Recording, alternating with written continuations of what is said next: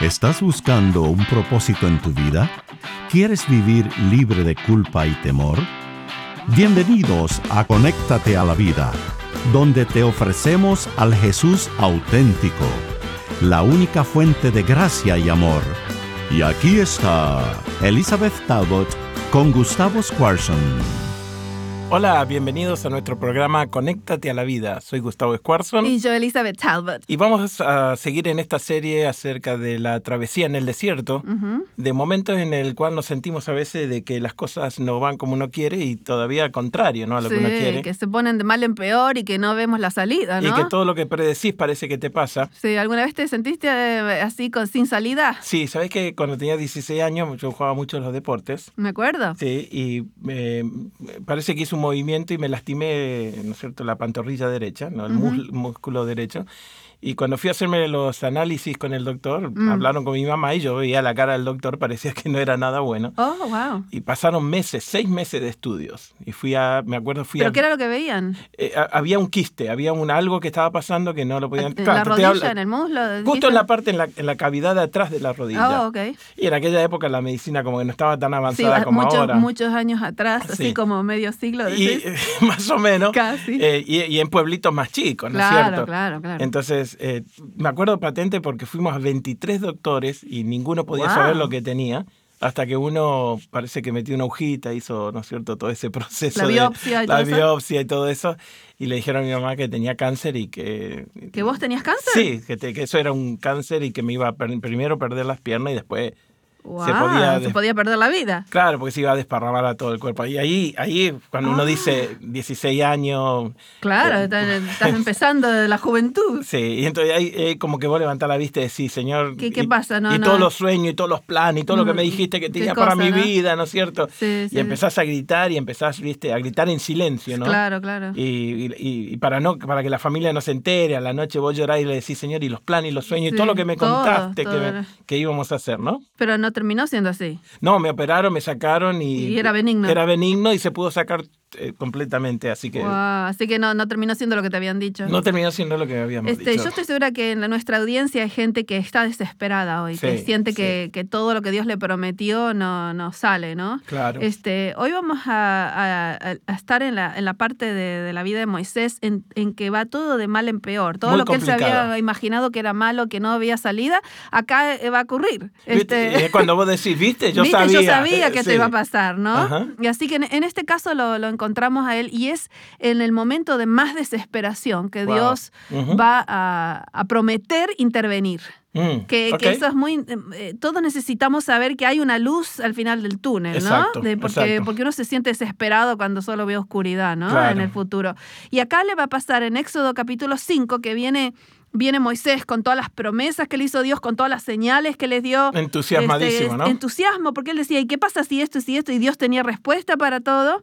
Así que llegan al faraón y Moisés viene a decirle, deja a tu pueblo ir. Porque, y él, pensaba que, estaba todo listo y se iban a ir corriendo. Que faraón iba a decir, sí, sí, sí, por supuesto lo debía dejar ir, pero eso no fue lo que ocurrió. A ver. Así que vamos al Éxodo capítulo 5 y vamos a ir al versículo 1 y 2. Después Moisés y Aarón entraron a la presencia de Faraón y le dijeron, Jehová, el Dios de Israel dice así, dejad ir a mi pueblo a celebrarme fiesta en el desierto. Sí, ahí está la parte de Moisés. Venimos en nombre de Jehová, que es el Dios de Israel, y él dice así, déjanos ir. Pero Faraón repite, contesta de una forma que no se esperaba. ¿Quién es Jehová para que yo oiga su voz y deje ir a Israel? Yo no conozco a Jehová ni tampoco dejaré ir a Israel. Hay, dos negativas encontramos al principio eh, del, encuentro con Faraón, que dice, yo no sé quién es Jehová, ni tampoco voy a dejar ir a su pueblo. Wow. Y se terminó. Un golpe impresionante. Sí, sí, sí, como que, como que dijeran, mire, este, acá se terminó todos los planes que ustedes estaban haciendo al costado, acá se terminó todo, no hay... No, hay... no, vamos a negociar, no vamos a hablar, váyanse, sí, está todo listo. No conozco quién es Jehová, ni tampoco la voy a dejar ir. Es cuando, viste, vos llegás y el doctor te dice, esto es, viste, vos llegás a casa y el el, closet está vacío sí, y el se papel fueron. de divorcio en la, arriba de la Eh, mesa. eh, cuando no hay, no hay, no, no ves por encima de eso. Y entonces, exacto. en ese momento no te queda nada Este, y, y, Moisés y Aarón, algunos comentaristas dicen que se pusieron que con más respeto. Y a mí me parece que se les bajó un poquito el, el entusiasmo, el ánimo, eh, no, y todo empezó a bajar un poquito, porque en el siguiente versículo parece más tentativo en el versículo 3. Okay. Y ellos le dijeron, el Dios de los hebreos nos, nos ha encontrado. nos, nos, ha encontrado Iremos pues ahora, camino de tres días en el desierto. Ahora le dice tres días, no le dice nos vamos, dice tres días. Y ofreceremos sacrificio a Jehová nuestro Dios para que no venga sobre nosotros con peste o y con espada. Ah, ahí, ahí, dicen, bueno, nosotros le tenemos un poquito de miedo a nuestro Dios. Parece que la motivación ahora es miedo, no, no, no, no. Dice, si no nos va a traer una peste o una espada, tenemos que ir, aunque sea tres días el al desierto. El discurso cambió completamente. Completamente en el versículo 3, ¿no? Y entonces el, el eh, faraón sigue, ¿no? Versículo 4 le dice, ¿por qué hacéis cesar al pueblo de su trabajo? Volver a vuestras tareas. O sea, aquí el pueblo de la tierra es ahora mucho y vosotros le hacéis cesar de sus tareas. Mm. ¿Y cuál fue la, la, respuesta en acción de Faraón? Fíjate el versículo 6. Y mandó Faraón aquel mismo día a los cuadrilleros del pueblo que los tenían a su cargo y a sus capataces diciendo, de aquí en adelante no daréis paja al pueblo para hacer ladrillo como hasta ahora. Vayan a ellos y recojan por sí mismos la paja. Y les pondréis la misma tarea de ladrillos que hacían antes. Y no les disminuiréis eh, nada, porque están ociosos. Por eso levantan la voz diciendo, vamos y ofrezcamos sacrificios a nuestro Dios. O sea que no solamente se pone peor, sino que le agravan el trabajo. le agravan el trabajo porque ellos le daban paja para hacer ladrillos. Sí. Ahora tienen que hacer la misma cantidad de ladrillos, pero tienen que ir a buscar su propia ellos paja. Ellos tenían que recoger la paja y venir y hacer la misma cantidad. Y entonces eh, eh, se pone de mal en peor, ¿no? No que se está poniendo, no que se pueden ir, ni siquiera, aunque se queden, está peor que lo que estaba antes, ¿no? A la negativa le sigue una reprimenda contra el pueblo. terrible, terrible. Y entonces dice, versículo 9, agrávese la servidumbre sobre ellos, para que se ocupen en ella, etcétera, etcétera. Entonces, vos sabés que este, los cuadrilleros este, tenían capataces dentro de los hijos de Israel. ¿no? Y entonces los capataces creen que esto es algo que los cuadrilleros están trayendo. Y, y, los azotaban, dice versículo 14, los azotaban a, los capataces de los hijos de Israel. Y entonces este, ellos van a hablar con el faraón. Porque creen que son los cuadrilleros los que están poniendo eso, no saben que ah, vienen del faraón. Okay. Y entonces, versículo 15. Y los capataces de los hijos de Israel vinieron a Faraón y se quejaron a él diciendo, ¿por qué hacéis así con tus siervos? Digo, no se da paja a tus siervos y con esto... Y con eh, todo nos dicen hacer el ladrillo. Y aquí que tus siervos son azotados y el pueblo tuyo es el culpable. Claro, porque dice, eh, ellos creyeron que los cuadrilleros eran los culpables. Claro. ¿Cómo vamos a hacer esto? Esto es imposible. Nos, nos interrogan, nos azotan esto y lo otro y encima este, nos están pidiendo la misma cantidad de ladrillo, no nos dan la paja. Es imposible lo que nos estás pidiendo. La verdad que era una situación completamente complicada y difícil de salir. Y, y sin, sin salida. No, sin absolutamente. Salida. Y entonces ellos pensaron que, que, Faraón iba a decir, sí, por supuesto, las voy a ayudar, etcétera, etcétera. Pero no, no es lo que dice, versículo 17. Y él le respondió, estáis ociosos, sí, ociosos, por eso decís todas estas cosas. Vamos y ofrezcamos sacrificio a Jehová. Sí, y pues ahora y trabajad. No se os dará paja y habéis de entregar la misma tarea de ladrillo, versículo 18. Y están tan este, este, están tan sin salida, tan frustrados, que los encuentran a Moisés y Aarón cuando salen de la presencia. o sea que Moisés y Aarón están esperando afuera, a ver lo que le va a decir el faraón, ¿no? Y entonces salen, estos son los hijos de Israel, que son los capataces de grupos, y encuentran a Moisés y Aarón a la salida.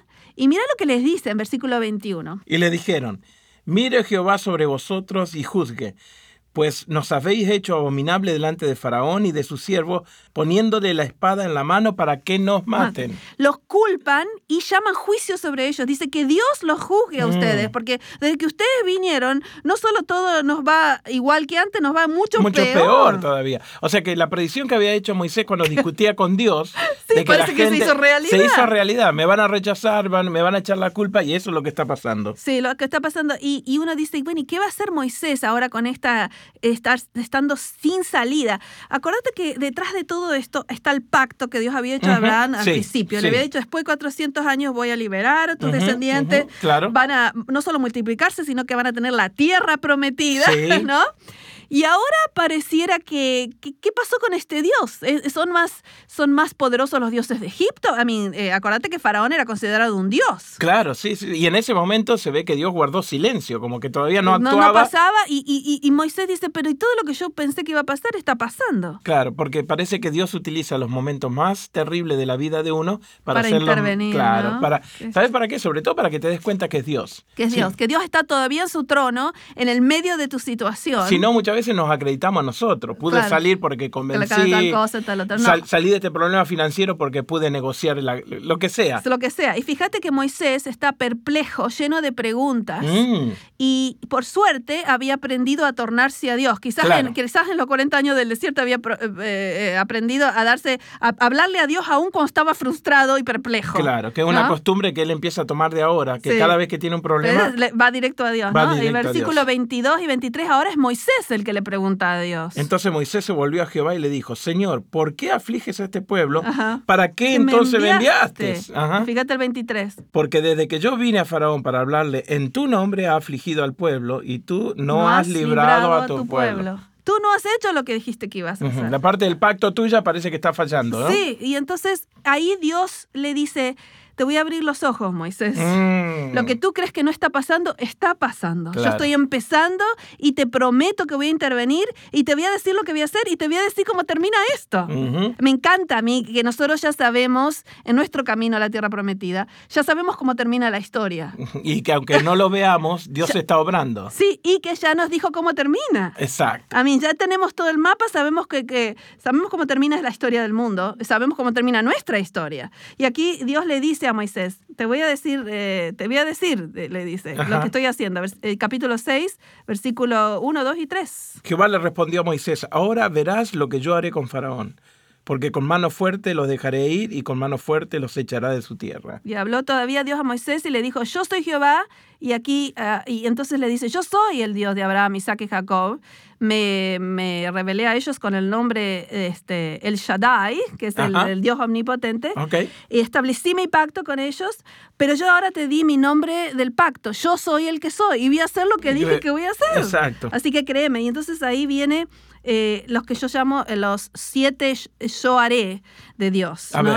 Entonces dice eh, el capítulo 6, versículo 6, empezar a leer si querés. Por tanto dirás a los hijos de Israel, yo soy Jehová y yo os sacaré de debajo de la tarea pesada de los egipcios, y os liberaré de su servidumbre, y os redimiré con brazo extendido y con juicios grandes. Bueno, ahora yo les voy a decir los siete. A ver, dale. Yo soy Jehová quiere decir yo soy el yo soy, sí. que es la garantía del pacto. Entonces dice, yo os sacaré, yo os libraré, yo os redimiré, yo os tomaré por mi pueblo, yo seré vuestro Dios, yo os meteré en la tierra y yo se las daré por heredad. Son los siete yo, yo haré. Y no deja ningún lugar para que el ser humano intervenga. Nada, nada que intervenga. Yo voy a hacer todo esto porque te lo prometí, dice Dios. Y termina esa parte diciendo, porque yo soy, yo soy.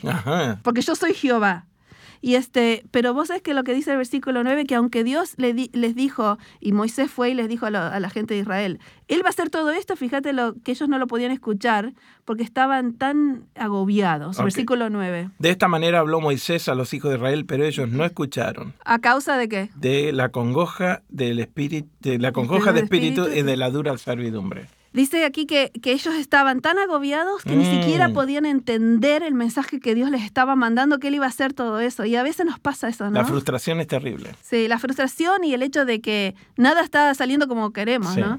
Gracias a Dios que sabemos que Él interviene en momentos de desesperación. Y no solo eso, sino que en el mal en, el conflicto del bien y del mal, ya nos ha dicho Dios que Él va a intervenir y que sabemos cómo termina esta historia. A mí me encanta el versículo este, 3 y 4 del capítulo 21 de Apocalipsis. En el fin del mundo dice, ya no habrá más muerte, ni llanto, ni clamor, ni dolor, porque Dios va a terminar con todas estas cosas. Así que llega un momento que ya Dios ha prometido, en que su intervención por el mal será final, sin más divorcio, sin más cáncer, sin más muerte.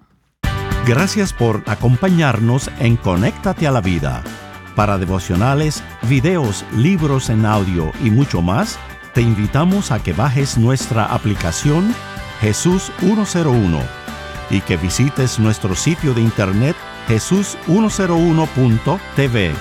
Nuevamente, jesús101.tv Hasta pronto y recuerda que con Jesús puedes vivir sin temor